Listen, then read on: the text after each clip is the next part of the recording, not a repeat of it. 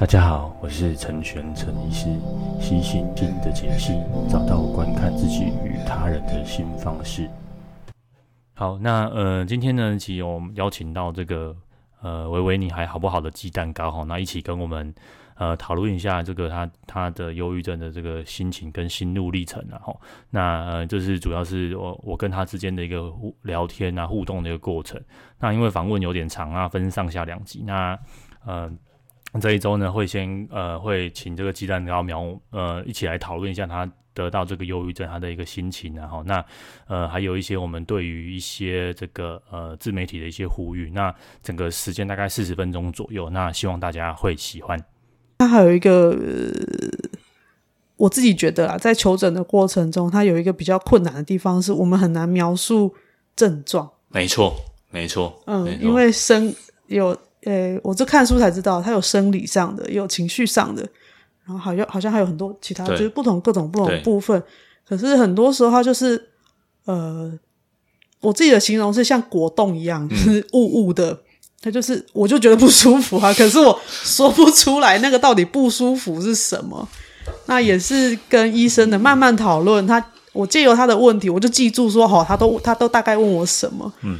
然后才在生活当中慢慢去观察，说哦，我是白天精神不好，还是晚上精神不好？嗯，啊，哪一个时段精神比较不好？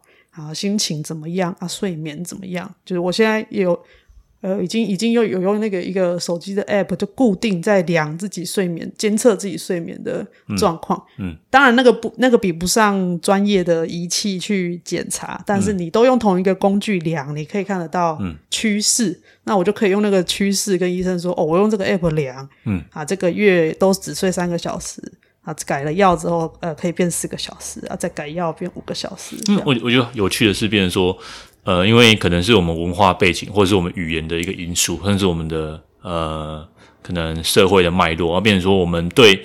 即便不是生病，就是对我们对情绪的字眼已经很少，不像说英英语系的国家，他们其实很敢讲嘛，很很愿意表达自己。然后再来就是他们的语言对这种情绪的这些名词，其实是比较定义的很清楚定义的很清楚哦。可是变成说我们，比如说讲教你刚刚说呜呜的感觉，比如说我说我现在忧郁，可忧郁症其实很多类很多程度嘛，忧郁的这个状况不一样，好像呃症状也不一样。我我其实就像你刚刚提到，我们在呃整天看到很多学员，他其实不太能。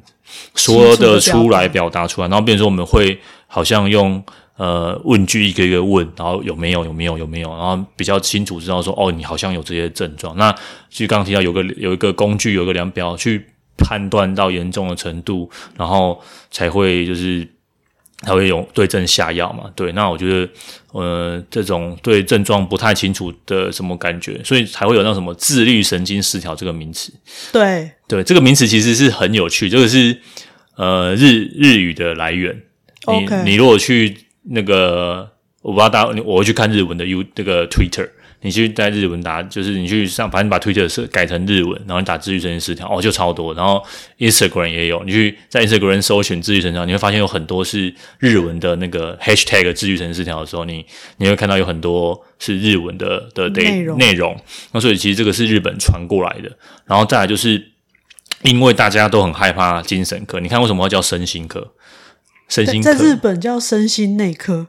没有，日本叫做心疗科，对，心疗内科。但其实心疗内科跟精神科有点不大一样。OK，对对，反正总之是就是一些日，等于说他们跟我们一样有污名化的问题嘛。嗯，那他们会。我们我们的污名化问题，所以现在大家其实大家会说顺心科好像比较好听一点，然后再来为什么会叫自律神经失调？因为大家很难去承认说，哎，对我就是呃，我我的大脑生病了，然后我现在心情低落，我需要帮忙。那用自律神经失调好像是，哎，其实是一个它其实是一个呃神经系统方面的问题，大家好像比较能接受说，哎，其实是是可能我胸闷啊，然后手脚不舒服啊，而且自律神经自己没办法控制，对，就找到一个凶手感觉，对，就是自律神经我没有办法。控制，可是，一样的，其实慢慢的啦。我也希望大家建立一个，其实心情你也没办法控制。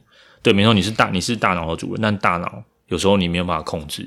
你生病不是每个人愿意的。你的，你说你的忧郁症啊，或躁郁症啊，或者是什么？你刚我们刚提到这个环境适应障碍症，这些东西其实就跟你咳嗽、感冒，然后你你跌倒受伤，然后这些东西就是你身体的一个状况。大脑也是你身体的一部分的，大脑。如果大家看工作细胞的话，大脑也是血流流过去嘛，里面也有红血球、白血球，然后细菌也会吃它，病毒也会攻击它。那它这个器官跟你的什么心脏啊，什么都一模一样啊，它也是这些细胞构成的。那没有道理说，呃，处理情绪的部分是是要被另外被另眼看待的。对，那。我会觉得说，像我们刚刚一路以来提到的嘛，你不论是自杀议题、忧郁的议题，甚至这些咨商议题，你越多人像越多人讲，越多人就觉得哦，我是啊啊，我我大家愿意出来讲这些东西，只要有人出来讲，然后这个声音越来越大声，那我相信不管是政府或者是呃民间，其实政府的力量是一个，那我觉得民间就是大家去接受这件事情，你你越接受越能讲，那一定会就会越多人出来治疗。那越多人出来讨论这个，嗯，因为这个讨论串看到的一个很、嗯、很很，我觉得啦，就是整个这样划完看完的，对，很重要的核心是，很多需要求助的人，他没有办法走进诊间，对，或是咨商所，对。对，所以呃，我自己开 podcast 就是其实一开始是一个 Q&A 的心情啊，因为有一些问题很常被问，比如说。你看起来不像忧郁症患者啊，诶啊，忧郁的感觉是怎么样？类似像这样很常被问的一些问题，所以你可以看到我第一季前几集比较像一个 Q&A 问教卫教资料的一个概念，然后这几集的收听数，呃，做了这么久，这几集的收听数一直有在跑，就是每每天都有人去听那些 Q&A 的 Q&A 的比较比较偏 Q&A 的东西。嗯那、啊、当然，那个牵涉到我自己生活的分享，也是一直有人在听啦。但是很明显的，就是最前期那十几集的很类似 Q&A 的内容，是最多人一直回来听的。嗯，就是说一直回来有在听啊。啊，那时候音质还没有现在这么好，但是没差啦，反正你也听得完。因为，因为我觉得你有很好，是你有之前你有听到，是你有提到你，譬如说吃药的那个经验。我看这边就是呃，这个讨论串里面有人提到说他他愿意来看，但是他家人叫他不要吃药，好像大家对吃药这件事，我们刚刚有提到吃药副作用。那你刚刚有提到说你有换过那么多药物吗？哦，很多种排列组合。然后正午恶魔其实里面有提到吃药的感受嘛，对不对？你要不要说说看？就是你对你对吃药一开始吃药，然后中间换药，然后那种。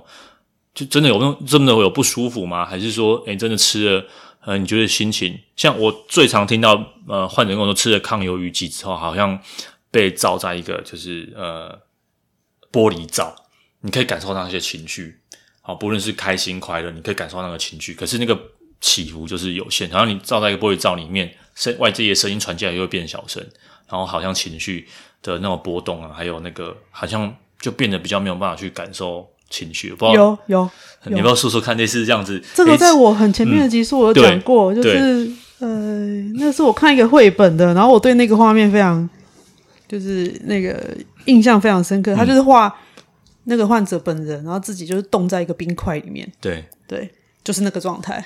呵呵，对，就是所以你真的会觉得好像被冻住了，冻在一个冰块里面，嗯、我没有任何的感觉，没有任何情绪起伏，嗯，然后看着别人这样哇，然后。呃，当然，生病的期间接触到的朋友都是比较亲密的、比较熟的朋友。对，那从他们的反应，我可以，我就尽量去联想，哦，他们以前有这个反应的时候，我是什么情绪？嗯哼，只能用这样子用想象的，其实都是用想象的。嗯哼，那呃，这个有两个部分，一个是我感觉不到，另外一个是他会非常的失落，就是我会觉得，嗯、像你最前面讲的，我好像已经不是原来的我了。对。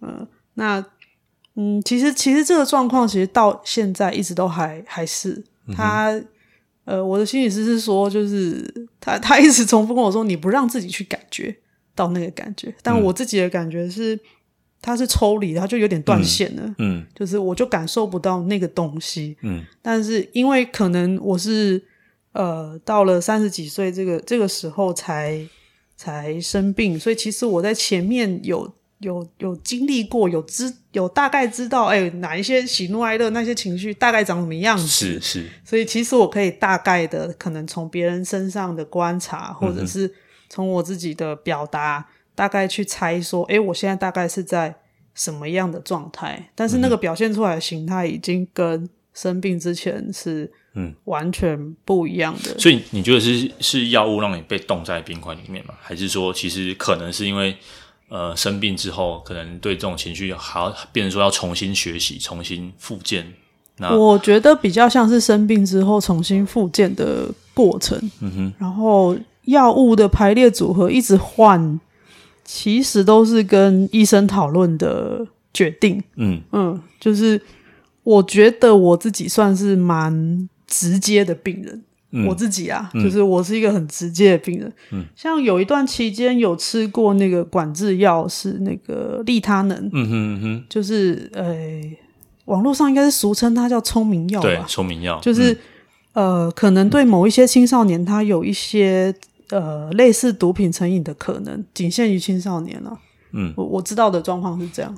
这个能不能使用这个药剂的，务必跟医师讨论。那适合鸡蛋糕的部分不一定适合你这样子。那请请请一定要跟医师讨论。而且它是管制药物，对，你也买不到。对对对对，管制药物你也买不到。我我印象很深，因为那管制药物它那个单子很大一张。没错没错，要医生签名，没错，药师签名，没错，然后本人也要签名，很大一张单子。利他的，没错，利他能我有用过一小段时间。那个时候医生的目的是希望我白天精神好一点，没错，所以他叫我。白天的时候使用利他能，因为我那个时候还没有离开原来的工作的、嗯、的的状态，就不是像现在这样全部的时间就是好好休息，有精神才做 podcast 或是读书。对，那个时候我还有在做工作。是，然后他就叫我说：“好，那你就是可能下午精神比较不好嘛，好，那你就下午的要要专心工作的时间吃这样，好吃应该有。”好几周的时间，因为可能一次的周期可能都是二四六周为单位的。嗯嗯，嗯，然后他就说：“哎、欸，那你那你这样吃一次，你有觉得精神比较好？没有，就拿掉了。就是呃，我觉得那个医生蛮可爱，他说：嗯，没有用，那我们就不要吃了。嗯、就是呃，那一次那一次那个那个医生那个那个那个表情，我就觉得哦，就是其实。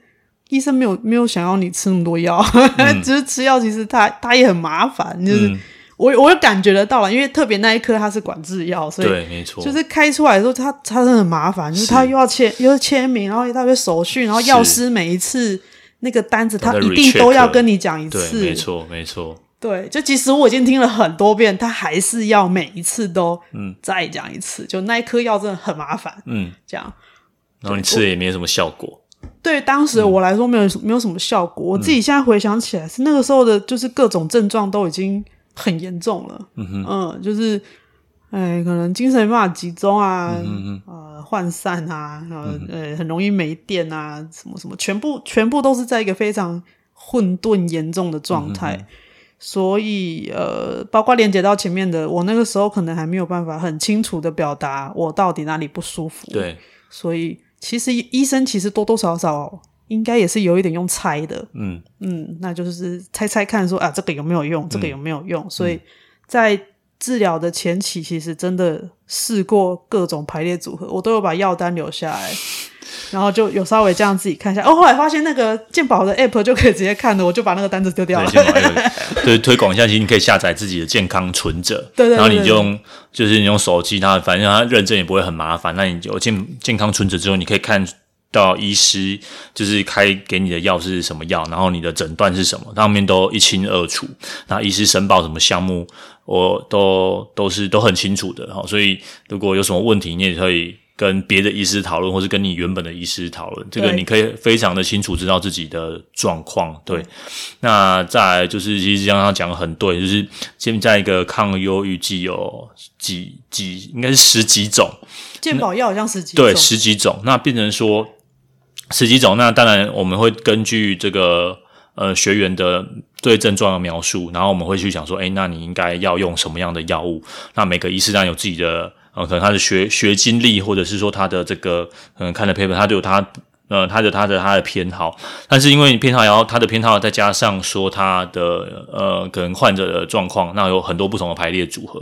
那变成说你没有，再来就是现在也没有一个很好的叫做个人化的医学。我希望未来以后也可以抽个血哈，或者是什么看一下你的瞳孔啊，就是哦，你你你如果是忧郁症，那你应该要适合怎么样的排列组合。不过呃，我知道有些研究目前我在做了，就是他有。他的确有用，譬如说用一些，他可能看你的血型啊，然后看你的呃身高啊，然后体重啊，然后你的种族啊，然后他有一个过往的状况，他有一个比较快速推断的的的的他试着去建构一个预测模型，对对对，不过因为对那个预测模型现在还在研究。然后，其他预测我们也是西方的，所以台湾也没有。然后，那只是一个研究而已，所以他也没有真的有工具出来。所以在那个工具出来之前，那变成说医师大家都医师跟这个学员大家一起变成说是一起来合作，然后一起把最适合你的药拆出来。所以变成说医生常常来，你可能第一次来他就先开一个就是。那我们就我们有一些固定的最常用的最常用的就是等于说大家这个状况都 OK 的，可不 OK？医生下一次都就说：“哎，我们要不要来换药啊？换一个，对，换一个这样子。”不不是说这个医师无能，我常常遇到就是呃患者就可能就会比较没有耐心，他就觉得说啊这样子，我们就没药了，哎，已经没药，假这不好了。所以我们有时候也很困难，就是你会一直换的话，就变成说我们不知道你换了一个医师，好，或者是你换一个诊所，或者换一个医院，那变成说医生又要再重新拆一次，就会变得比较可惜啦。因为你你的你的治疗要再全部重新来，那你只你一直处于处在这个初期的状况。那像鸡蛋糕其实就是很好，就是它第一个是信任嘛，哼，因为我我从我诶、我一直都在同一个诊所就诊啊、嗯，对，那即便是呃因为。同一个诊所，它的那个资料就资料是不是那就是用？那你可能比如说，你可以呃，假设你信任那个诊所，至少你就这三两三个医生都还 OK，那我觉得你就可以先暂时先试试看。那至少慢慢的把药去 try，就是去试试看，试到一个合合合适你自己的，就是诶开始有效了，然后你也不太会有副作用。嗯，对。那像我很记得很清楚，那个正文我那个描述，他说那个药好像就是。就是把那些慢慢那些枯萎的灵魂啊，然后那些树干啊，慢慢的得到滋，对，然后得到滋润，然后慢慢的开始冒出了绿叶，然后慢慢好像有得到被浇水、被滋润到的感觉。我我想问一下，鸡蛋糕，你有那种被滋润到的感觉？我自己的感觉是吃药是让那个症状的，我们可以这样想好了，就是如果情绪它有高低起伏，那就是很像那个。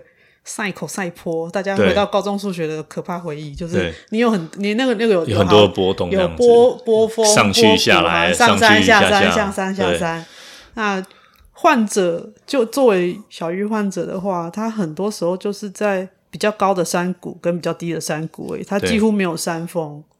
嗯，就是我们可以这样子大概来比喻啊。那呃，我自己吃药的感觉是，他那个线可以在。拉上整整条线拉上来一点，对，但是这些症状没有消失，它只是强度变小了，小一点，对，振幅变小，振幅变小，就是我往下掉，我还是会掉，对，但是掉下去的程度没有那么低，然后就比较没有那么不舒服，对，然后前期可能没有那么适合的药呢，它掉下去的程度就多一点，嗯哼，那。后来我我应该有换，完全没有吃药比了，还是没有到那么低，是这样吗？跟完全没有吃药比，你说跟就诊前比吗？对对对，跟就诊前就没得比啊！就诊前就全部整天都在躺床啊。所以，即便这颗药不适合你，但还是比还是有就是还是比比没治疗好很多了。嗯。我当初治疗是因为呃我自己没感觉。那我那个时候没有病逝感，我只觉我只以为是我太累了，嗯哼嗯哼，因为那时候都睡很少。嗯哼，我只以为是我只只只是觉得说啊，我太累，我就是好好睡觉应该就会好。嗯哼嗯哼，殊不知就是怎么睡都没有好。嗯哼，然后脸色很差，脸色很差是别人跟我说的，他说你这样真的不对劲。嗯哼嗯哼，而且我就是一直会跟朋友说，哦，我昨天又只睡三小时，啊，又只睡两小时，他，嗯哼啊，都睡不着。是谁推了你那一把，第一把来就诊的那一把？就是一个很 很很亲很亲的好朋友，嗯，对，他就跟我说：“你这样真的不行，你至少去去看个那个失眠，就是你先你先能够好好睡觉之后再说，因为不睡觉就会有很多问题啊，嗯、你很容易感冒啊、撒回、嗯、的这样。”对，嗯，他就说：“你真的不行，你就是至少你先去把你那个睡眠部分先。”所以是他陪你去吗？还是说，欸、我自己去？你就自己去？我自己去，但他念了很久，嗯，念了很久，应该念了。两三个礼拜有，所以其实你看，每一个人都可能成为别人的重要他人，每一个人都会在呃不知道在什么时候变成别人那个推一把的力量。我相信，就鸡蛋糕的那个 Podcast 在很多的时候也都推了别人一把。也许吧，我不太知道。嗯、有有的人有有回应，有这样子说，嗯、但我我相信有更多是听听，然后也许你有采取行动，但没有没有回应的，但没有关系。就是很多时候那个就是一个个人经验的分享，而且我希望是我很平常的把这些事情说出来，然后有一天我们也可以。呃，像这次的这些很遗憾的事件一样，嗯、我们可以很平常的去讨论这件事情。嗯，我们好好的面对这些现象。嗯，希望不要再有那么多的遗憾，因为每一个选择结束生命的人，他背后都是可能至少一个家庭。嗯，没错，至少啦，至少一个家庭，至少一个家庭，那就会牵涉到很多很多人了。然后，呃。呃，我我我明年初吧，就是我我我有想要就是去去探索那个呃彝族的问题，哦、遗族的议题，就是被留下来的那些人的议题。嗯、不过我现在主要还是在，我我主要阅读的范围还是在患者本人，但是我自己也有也有意识到是呃呃，就讲我自己的爸妈就好了。他们现在其实还是只知道我有忧郁症，但是他们没有办法理解到底忧郁症是怎么一回事。嗯、我再怎么解释都听不进去。那你之前有玩那个桌游小柔的最后一天？是你觉得那个没关系？那你玩那个啊？你觉得可以让？嗯，等于说不是精神专业的人，那透过游戏的部分可以知道，我们刚刚说那个振幅很大，然后服用药物之后振幅变小了，然后你看你刚刚其实讲了很多啊，然后呃症状就是被冰在冰块里面的感觉，好像原本的喜怒哀乐这种对情绪的这种感受力，它变得重新学习。你觉得透过这种游戏化的方式？会可以让人家跟让，譬如说，假设我是患者好，或者是说我有朋友这样，那我想要让我的家人知道我现在感受什么。你就透过那个游戏，你不知道这个就大家。那个游戏其实它主要是要设计给陪伴者的，OK，因为它是要推广，希望让大家就像你说的，每一个人都可以是伸出来对的那一只手的重要他人，所以那个游戏的设计是没有人扮演患者。哦、对对对，没有人扮演患者，大家都是这个患者身边的某一个人。对，所以你体验的就是一个患者身边其实需要非常非常多人，他才撑得起一个患者。嗯哼嗯嗯，然后然后不同专业的不同关系。嗯哼嗯哼在生命中的不同角色的人，你都可以做一点什么。嗯哼，当然，关系亲密一点的，你做的事情影响力会比较大。对，关系比较远的人，你做的事情就很废。它里面，它里面那个游戏的设计就是很很贴切啊！说实在，真的是大家会很有代入感，因为他的呃，我有跟那个设计团队的心理师聊，他刻意，他有刻意啊，刻意把这个剧本设计在就是。患者就是像我这个世代，三四十岁的这个世代，嗯，跟前面父母亲是四五呃民国四五零年代出生的这一辈，嗯哼，对，它里面那个那个角色都有写出生的年月日，他有刻意的把这个问题、嗯、这个这个议题放进去，因为呃这一位心理师他接触到的多数个案都是。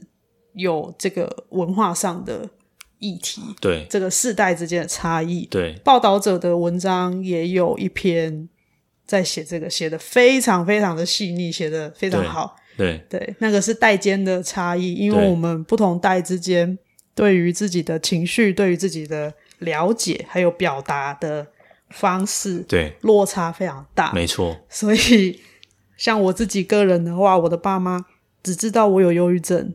剩下没有了，就只知道哦，忧郁症啊！但是，但是我怎么解释忧郁症，他们都没有办法理解。甚至在我状况比较不好的时候，嗯、他们还会反过来骂说：“啊，你都是把忧郁症当挡箭牌，当做借口。嗯”嗯哼，嗯哼，就是，所以，所以我觉得像之前吴宗宪嘛，前一阵子，对啊，他说三月份的时候，对，他说忧郁症只是不知足，不知足，我还做了一组，我做了一集骂他，但但他他。就是他以身为一个公众人物，他会讲这个话，我觉得他就是很下意识的把他的怎么讲文化背景的东西，他应该算是五十几岁了嘛，所以我觉得呃，当然是我们去去指呃去指证这件事情是好的。那在但是回过头来想，其实他就代表了一个五十岁到六十岁这个世代的文化现象，文化现象这样。那当然，我们要去我们之前写的一些文章有说，这种这种家人其实是最难改变的的部分嘛。那就是等于说要互相包容。这题外话，那重点就是说，那至少我们从我们这一辈往下，如果说我们这一辈，我们每一个，我们不能去改变跟我们。呃，年纪差太多的人，但是我们这一辈有大家有在听 Podcast，在听博客、看 YouTuber 的这一代，从这一代开始，透过这种呃自媒体对讯息的传递，甚至有一些我看蛮多，有一些像是这些呃重要的这种 KOL，他们都有出来呼吁这些事情嘛，然后也有出来，像之前理科太太嘛，对，他也说他是忧郁症的患者，然后他他他先生也是，然后他应该要治疗什么的，然后我看他最近的一些新的什么理。理科 Plus，然后就讲了很多。我没有追了，因为我觉得还还就是我会很很好奇啊，就是我是用那种好奇的方式是，哎，看他看这些呃重要的这些呃呃自媒体的人，他们怎么去说这些事情，然后看哎呀有有人要看，有人有人要在乎这件事，我觉得只要有人在乎，有人去说，甚至像那个什么老老高嘛，你说那个讲都市传说，对，讲都市传说的，然后我就觉得。他就是讲都市传说，那讲了一些什么呃心理心理治疗啊什么，只要有人可以引起话题的，那只要那个大方向不是不是说传递错误资讯的，或是用责骂的语气，然后我我觉得我都是我个人啊，我觉得都很乐观，其实这东西是是好的。对啊。那至少我们这一代往下的人可以接受到正确的概念，或者是愿意呃学习呃怎么讲？嗯，把自己的情绪讲出来，然后用找语言去描述那个情绪，光是这样子的训练就已经很，就已经很棒，就已经很大的一步了。对对对，就已经很大一步。然后再下来就是像像医师啊，或者像像我这种，我有时候会被人家笑说我是很用功的患者，对，非常用功，就懂了很多，就是懂知识，就是再来下一步就是知识的传递啊。对，但呃，就我自己看到的。包括最近这样几个社会的议题，其实我看到的现象是，这些名词出现在公共平台或者在社会上的频率增加，它可见度增加了，嗯、但是它的呃被了解的程度并没有增加。什么什么意思？都是被就是像你像你刚刚说的.呃，听到忧郁症就说啊不知足，嗯、哼哼就是忧郁症这这这个这三个字已经很常被听到了，嗯、哼哼但是很多人还是会觉得啊那个不就想太多啊那个不就不就哎、欸、就是少数人才会得，我才不会，类似像这样，嗯、哼哼他那些心里那些内心的声音不见得会被讲出来，不不见得像吴宗宪这样脱口而出，嗯、哼哼但是那个是一个隐藏的声音，嗯、哼就像我的父母亲这样。他们只有在情绪崩溃的时候才会说：“你拢动要搞这些动作就靠了。”等他们平常也不会讲啊。嗯、平常看你不舒服，他也是讲，然后就就走了。嗯、对，所以呃呃，我想第一，当然第一步，第一步是呃提升这件这些事情的可见度，嗯，然后让他可以讨论。但是无论这些讨论是是否，我自己觉得，无论无论他是正向的讨论或负向的讨论，嗯、我觉得都好。因为有这些讨论之后，嗯、大家开始可以去了解。像这个讨论串，其实我我觉得我是我是蛮喜欢这个讨论串，因为其实里面有很多还是很恶劣的留言。说到恶劣的留言，我我最近有一个很明显的感受，就是因为最近有些文章被呃被报纸爆出来，然后因为我是那种呃人家。就留就是有那种脸书的专业什么的，我就我就去看那些下面的人的留言，这样。那大部分留言当然就是写说哦谢谢啊，很鼓励的话这样子。可是有一些人就是有一些人这些批评的的的话，就说啊你写这些文章没有用啊，然后写这个你就不了解怎么写这种文章啊，好，然后或者是说你诶、因为你是什么你能力好啊，讲这些风凉话啊，然后能力不好的人怎么办啊？吼，然后有些是岔开话题的人这样子，然后。呃，前阵子我有听那个唐湘启，诶，唐湘国师叫做唐唐启阳，唐启阳，对，不好意思，对不起，国师，国师，对。然后他跟文章嘛，还是他哦，他跟那个呃的谁的访谈，然后他里面有提到，就是如何面对那个谩骂的部分。我觉得，我觉得那个讲的蛮好，就是当你面对到这些谩骂或者这些留言，有时候你在骂的时候，怎么讲？你会把其实是你害怕的东西。我们会去骂我们害怕的东西。你骂的时候，你只是去把你，因为你不想要去面对你最害怕的东西。或许那些开骂的人，他们害怕这些东西，比如说他害怕忧郁症，那是一个防卫机制的意思。对对对对对，他把这些东西用透过骂的方式，甚至批评的方式。啊，去逃避他面对这个东西的方式，或是说就可以觉得那个东西就会与我无关。对对，我不知道像就是鸡蛋糕现在经营到现在都很受到有人私讯你嘛，都是受到很正向。大我想大部分都是正向，私讯大部分都正向。对对，但一定还是有些少部分，不知道你有没有收过那一些少部分的一些，可有些比较跳跳跳针的攻击，那就算了嘛。然后攻击是没有，但是有一些很奇怪的求救。OK，对，就是。找我求救，然后我只是患者，就是，然后我就后来我就呃，因为我有跟那个心理师的的朋友就讨论这件事情，对，因为他们也是真的在求救嘛，但是找网友求救这件事情很不合理啊，对，然后我就跟他们讨论了，我就有一个样板的罐头的回复，这样，对，就是呃，请你还是要去找你的找医师哦，不是不是不是，是是是，没错，但是但是我。看到那些讯息，我还是会很不舒服。你会不舒服，对对？我会不舒服。嗯，那就是我只能练习说好。那其实我把这些 IG 啊、脸书，其实它是一个公开的地方，对，大家就会把这些讯息放进来，而且它不会再留言。就是我的听众都是私讯或是 email。对，那 email 来，他有时候那个生命故事真的是看得起鸡皮疙瘩，这样很辛苦。是。真的是很辛苦、很辛苦的的生命的历程，嗯哼哼，看了其实很很心疼，很我会觉得很沉重。OK，对，那但是我也不能做什么，我就是个网友，嗯、我们就是陌生人，嗯、也是也是希望他可以走出那一步去去求助。他都已经有我写这么多东西，我讲我讲一句我讲一句比较政治不正确的，嗯、你都花那么多时间写信给一个网友了，你为什么不去诊所？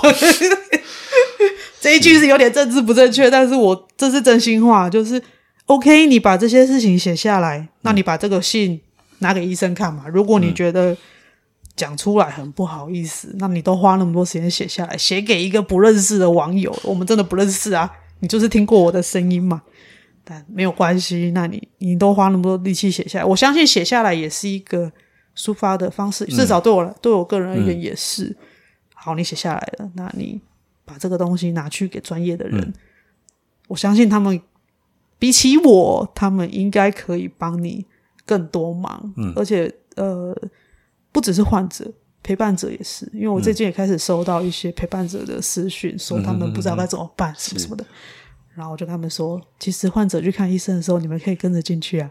医生就会说该医生就会告诉你该怎么办呢？对。不用怕。对对对。对 对对我现在会这样子回就是那个我都有问过我的心理师的朋友是。然后或是医师的朋友他们就说啊就直接问就好了。哦好好然后就直接这样子回。可能我不太确定也许是因为我是患者的身份所以他们会觉得说好像我是一个一个一个过来人前辈前辈之类的但但是其实就医这件事情，它是很个人的，尤其又是精神疾病的话，我觉得我们现在对脑啊、情绪啊这些东西，因为我自己以前做科学的，是这科学研究的，我知道科学有它的极限，尤其在神经科学跟脑科学，我们了解的真的还太太少，很少很少。虽然大家已经努力了好久好久了，嗯、但是相对于脑的复杂度，我们能够理解的真的还太少太少，所以才会有前面的那些。什么药物排列组合的过程？那个，因为我们现在能理解的部分就是这样了，嗯、但是已经比五十年前进步很多。药物是五十年左右而已，还是多少？一九五零六七十，就差不多啦，就是、啊、就是就是半个世纪多一点点。对啊，精神科的西药也才几十年的历史嘛。嗯、那我们现在已经有这些呃，真的副作用不算太严重的药物，这个这个进步已经是。就是可能可我们可以用光速来形容，嗯，对啊，所以，嗯，当然我是我是可以作为一个呃有经验的人分享说啊，我自己的就医经验是怎么样，但是每一个人都是特别的，每一个人的感受也会不一样。然后当然我刚刚也说了，每一个医生的风格 也会不一样。嗯，你可以去找一个你觉得比较聊得来的医师啊，或者是选一个你喜欢的，对对，或者是或者是你看了顺眼医师，有的有的有的人就磁场不合嘛，你你一坐下来就觉得你不想跟他讲话，也是有。那医生也有可能会讨厌病人，也是有啊，大家都是人呐，对，大家都是人，对啊，你就是有就呃不对啊，不对就换人就好了，对，因为因为因为呃台湾的。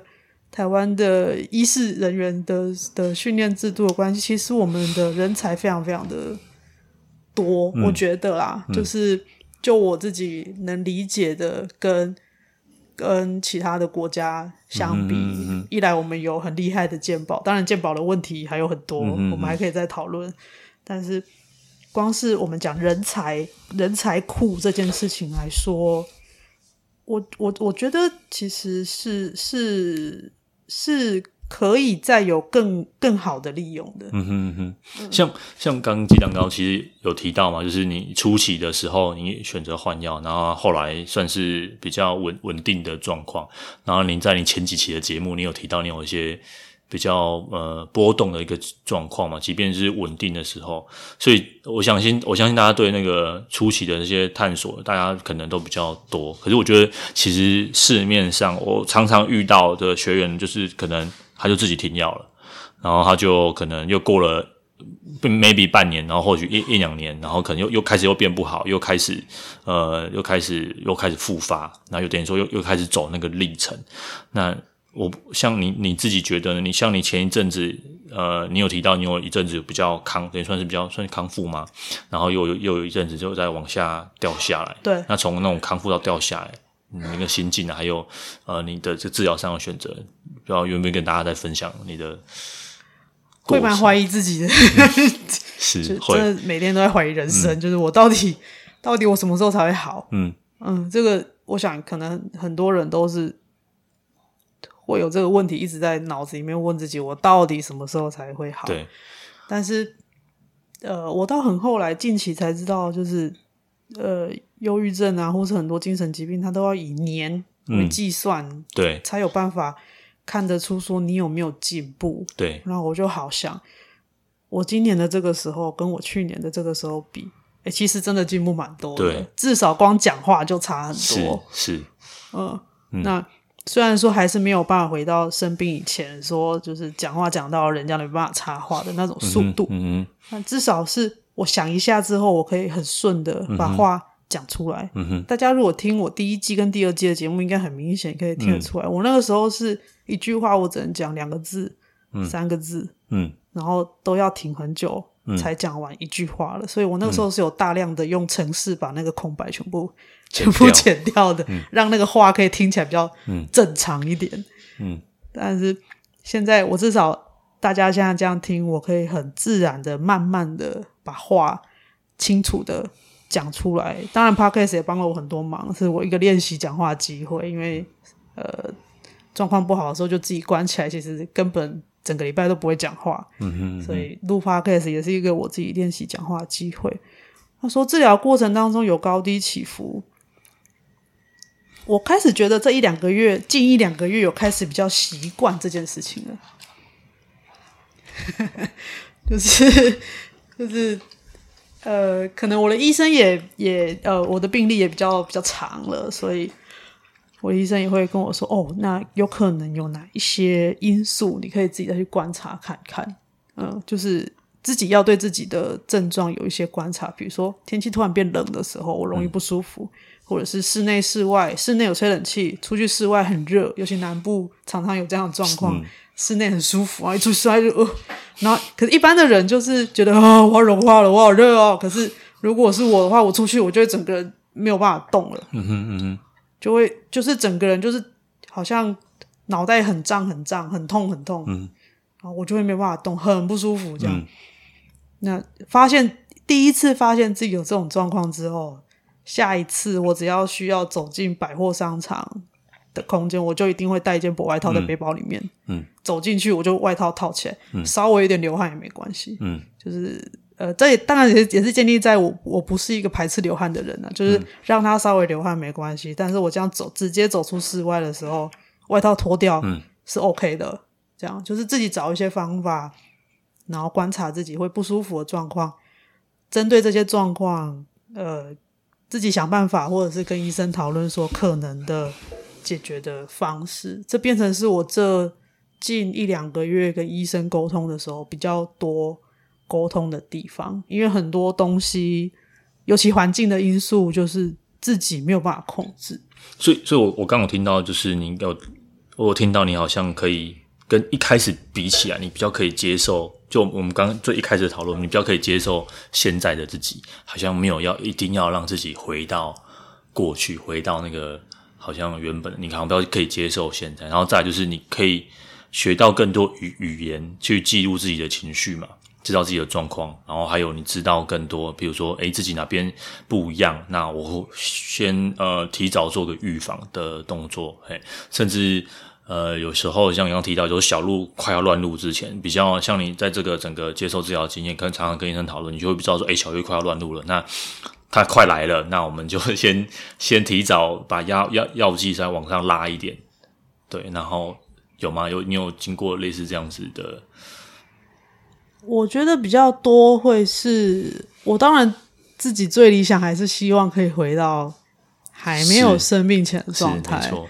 但现在比较像是啊，好啦，就是 现在就这样，嗯，然后尽力的去提醒自己说，今年的自己跟去年的自己比，嗯、真的已经进步很多了，嗯、真的差很多了，嗯，哼，只能只能这样。但是当然，当然那个想要回到完全没有生病以前的状态，那个是。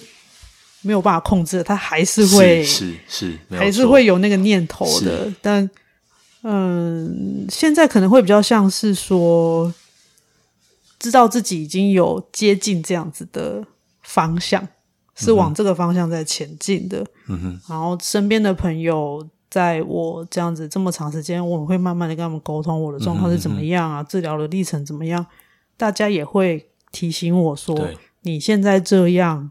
很不错了，嗯，我觉得这些东西是蛮大的支持。嗯、虽然说可能没有办法完全打从心里相信，嗯，我觉得这个是生病之后一个蛮蛮怎么说呢，蛮困难的地方。我没有办法打从心底相信这些很中性的观察，其实不管是我自己还是别人还是医生的观察。或是心理师的观察，我没有办法很全然的信任这些东西。但是我现在每天每天的练习，就是把这些观察的东西告诉自己说：“诶，你现在是怎么样的人？你现在是什么样的状态？那你说有没有完全接受自己是这样的状态？”可能比较接近有的那一边，但它不是、嗯、不是一刀切断说有跟没有，嗯，但是会是比较接近。如果说一个光谱的话，可能就是比较接近在有那边多一点。嗯、就是我可能没有办法完全相信说，好，我其实已经是一个蛮稳定的患者。嗯嗯，就是现在听到说你是一个蛮稳定的患者，还是会觉得嗯，哪里怪怪的这样，但是。就是好，就是好，但大家大家都说，诶，其实你控制的蛮稳定的，那就会告诉自己，在有精神的时候，告诉自己说，好，现在这样子状态是稳定的，那我这一段时间我可以做什么？这样就变成说，好像有点，嗯，用别人的观察告诉自己说，好，你现在是这个状态，然后，呃，想想自己还能做什么。这个这个就是为什么要做认知行为治疗，因为你刚刚讲的东西就是，诶，认知行为它的最主要就是说，诶，我拿。外在的客观的的证据，然后去反驳我内心的的自自认为的主观的想法，然后你选择相信外在的证据，然后往那个呃自己已经好起来那个地方迈进，因为你你有你收集很多外在的证据嘛，比如说你的呃的呃你的医师、你的心理师、你的朋友，甚至你自己，比如说，诶，我最近的作品比较多，得通过这种外在的证据，然后跟自己说，诶，我有好起来了。那像这些外在好的证据，就是把自己拉住。然后透过这个就是认知行为治疗，对对对，对这个就是所以认呃改变认知的一个原理，是是是改变认知的原理。那或许当下的你还是没有那么相信，还是有点呃怀疑质疑。但是因为这些东西的证据力很够，它可以支撑你，它可以慢慢的去改变你的想法，然后把你拉住，不要往呃，就是一直往坏的方面那边过去。我觉得他没有完全改变了，但是会多一个东西，嗯、就是知道自己可以做什么。嗯。嗯，那这个东西的话，我觉得拉住的时候是在掉下去的时候，掉下去的时候。多多少少都会有自杀或自伤的意念。嗯、我自己的话会这样，嗯、我的感觉会是有一条生死线在前面，嗯、我会觉得有一有一个力量一直一直一直推我接近那一条线。嗯、然后新闻里面那一些结束生命的人，就是他们跨过那条线成功了。嗯，嗯对我来说是成功了哦。嗯、这样，呃，然后我我第一次把这个讲法说出来的时候，很多人都吓到，他说：“嗯嗯、不是啊。”跨过去怎么是成功嘞？嗯、就是你要转头过来才是成功，嗯、你跨过去就失败了啊！嗯、这样、嗯，我们就对成功跟失败这个用词就吵了很久。对，但是重点不是在成功跟失败这个用词，重点是我靠近那条线的时候，我要能够转身。就是我觉得这件事情是最困难的。嗯，就是在靠近那条线的时候，知道自己还可以转身。嗯，那我想。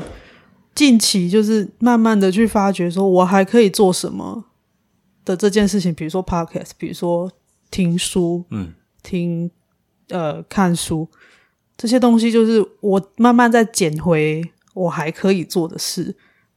在在这个时候，我如果掉下去了，我就会呃先确保好自己的安全，身边都没有危险物品，然后窝在椅子上，对，然后等它过去，是这样。但当然，那些很可怕的念头，它从来没有消失过。我必须说，嗯、那在那个当下真的很可怕。但是我可以知道说，好，我正在被往那条线推进，它没有消失过。但是我等它过了，也许可能半个小时，有的时候严重的时候可能一两个小时啊，很不舒服。但是药吃下去，呃，也压不住。我有跟医生说压不住，嗯、他说哦、呃，那没关系，这样 那压、嗯、不住。压不住好啊，那就就是等他过去，过去嗯，然后呃，让我可以开始练习等他过去。是有一个有一个姐姐，她就跟我说：“你看他人不会一直笑，也不会一直哭啊。嗯，你笑一笑你会停，对，哭一哭你也会停，是没错。啊，你在那边哑起来的时候一直哭，他不会哭二十四小时嘛？你如果哭二十四小时，嗯、我再帮你叫急诊。我说好，嗯，从来没有哭超过二十四小时啊，这样、嗯、应该说从来没有哭到二十四小时过啦。嗯、所以，OK，那就是可以慢慢的就是忍受，说啊，就是很不舒服，但是我就等它过去，这样。嗯、目前目前这样下来，我个人经历这样子很严重，这样很不能忍受，大概也就。八九个小时吧，最长的时候八九个小时，嗯、就是呃，可能是坐着，可能是躺着，但是他就是、嗯、呃呃，有一种，我觉得小玉乱入是一个很棒的比喻，是因为就是好像就有一个、嗯、一个一个东西，就是把把脑袋吃掉了，这样就是那就等等他过，过我只能等他过、嗯、啊，什么时候不能做？在那个当下，其实我什么时候不能做？我连 podcast 都听不进去，嗯，就是安静，然后等他等他过。嗯，就是我们在他的书里面也有描绘到这一段，对他有，而且他他写的就是哦，对，你会一直起鸡皮疙瘩这样。我看那一段的时候，我很不舒服。对，但 他就是其实这也是一种治疗的方式，就是增加自己痛苦耐受的能力，还有痛苦耐受能力。对对，这个是一个叫 DBT 的治疗，那它里面有提到，就是这种痛苦耐受的，你怎么样去增加自己忍耐痛苦的能力？所以你刚刚做了一个很好的描述嘛，就是有时候。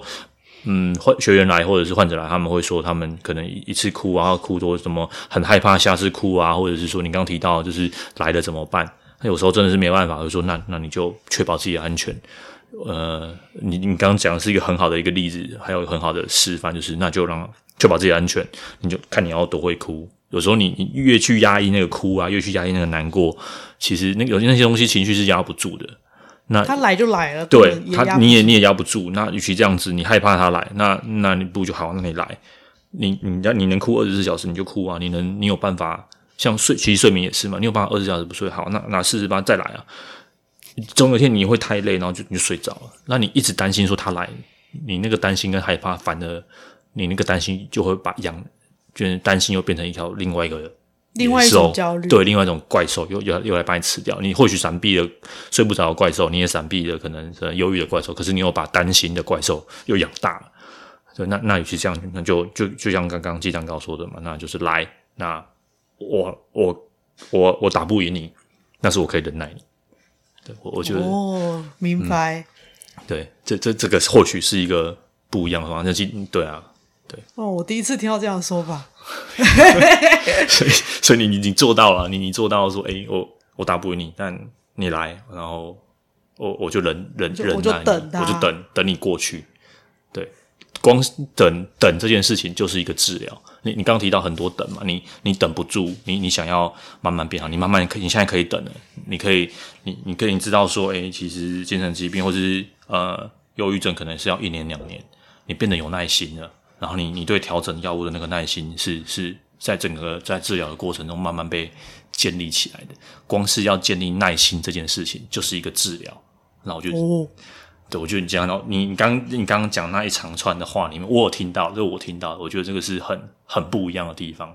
对，很不一样是指跟跟你自己一开始比起来，你会没有耐心等嘛？你会觉得说，我想赶快回到好的自己，好的时候，嗯，对。可是你刚刚在你的陈述里面，我听到，我听到说，对，它是一个梦想，你会忍不住往那样想，这是人之常情。可是你知道那个是个理想，你可以往那边走。可是你少了那个心急。然后你刚刚在描述你的症状起起伏伏的时候，然后掉下来又又再回来的时候，你刚刚讲那件事情是很很平顺的。可是跟我嗯有些嗯、有些学员是掉下去的时候，他就会很心急。对，那还有你刚刚在描述，我刚我们刚刚说过了嘛？你在描述这个，嗯，那个痛苦的感觉来的时候，你光要培养说好，那我就在那边等等你过去。哼，我觉得有很多人是没有办法做到等这件事情的，然后觉得说，哎，我我的青春宝贵，我的什么什么东西很宝贵，我希望我赶快好。所以这边有今天我有听众听到这个，其实是因为有人。不知道是透过什么媒介我是门诊吗？还是说现场？还是说就是网络问问跟你一模一样的问题？就是他很想要赶快好，那他很想要赶快度过这一个。可是我很难跟他说，呃，到底要医生真像医生真的不是算命，医生真的不知道 你要什么时候好。我们有学理认证说，哦，大概呢第一次发作，那你大概就是要六到九个月。那第二次的话，有反复发作，大概是两年以上。那到底要多久？其实我们不知道。那不是说你我要完全好了，你才能做事情。像这样的，就是你在你好的时候做一点事情。那你每天大概三四个小时。对对，然后能能的时候当然多一点。那不能的话，就是也没有关系。就是你要怎么样？我很多朋友就会跟我说，你就说你就烂啊。对，就这种，就是那个 迷因图嘛，我我就烂。对 对，但这个我就烂，我也练习了好久好久啊。对，因为就是在那个没有办法做事的时候，就是。尤其又三十四代哈，他是一个怎么说呢？社会上会期待你要有一些对表现，表现有一些产能，然后身边的朋友纷纷结婚生子，那种好像人生胜利怎么感觉。说你只能当一个米虫的时候，那个那个那个剥夺感是很很严重的。的所以、嗯、呃，会急着想要好起来，我相信每个人都会啊，嗯、我自己也是。嗯，但是我身边的朋友就会开始就是。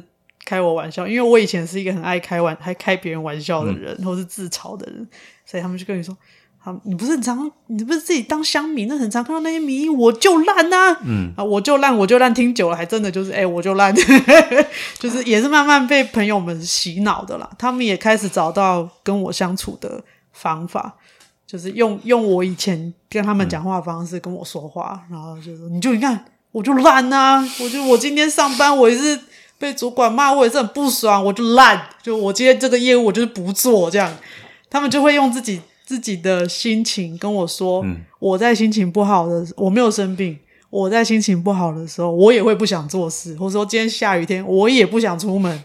你不觉得这个像这样，就很像那种禅宗的境界吗？我就烂的三境界，第一个就是呃，我我我现在忧郁症，然后我就很烂，然后一直越想越越。越不开心这样子。然后第二就是，哎、欸，好像我就烂也也没关系，对这个我就烂有点怀疑。然后第三个就是你刚刚提到，我全然接受我就是烂这件事情，然后我接受了，那我很烂，那我在试着我很烂这个状况之下，哎、欸，我再去找一些或者做一些我想做的事情，可以做的事情，负担得起的事情。对对，对，就是我就烂三境界。好棒哦！我就烂三进去，我就烂三进去，然后希望跟大家分享。很悬，我就烂三进去。那我们今天时间就录到这边，好，好吗？如果有机会的话，再再来聊，再来聊。对，谢谢陈医师，谢谢鸡蛋糕，谢谢谢谢。